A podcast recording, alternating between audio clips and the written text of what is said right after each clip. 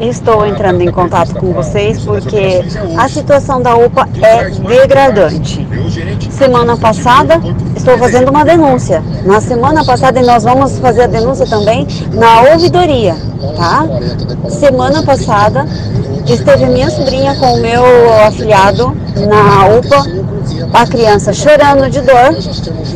A médica queria mandar para casa sem fazer um exame sem passar uma medicação, mandou ela voltar para casa e dar de pirona. De pirona ela já estava dando em casa. Para você dar de pirona para seu filho, você não precisa ir no médico para ele te passar uma receita, né? Primeiro a gente tenta tratar em casa, tá com dor, vamos passar um remedinho para tirar a dor.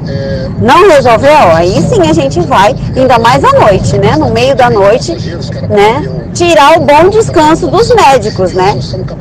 A médica não queria passar o pedido de exame para fazer um exame de urgência para saber o que, que era a dor da criança.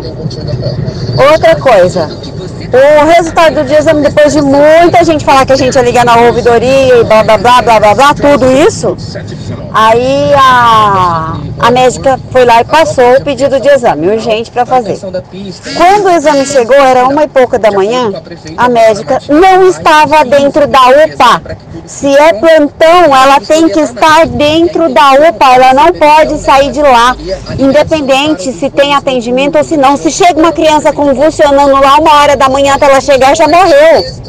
Você entendeu? Nós vamos denunciar, nós temos o nome da médica, nós vamos denunciar.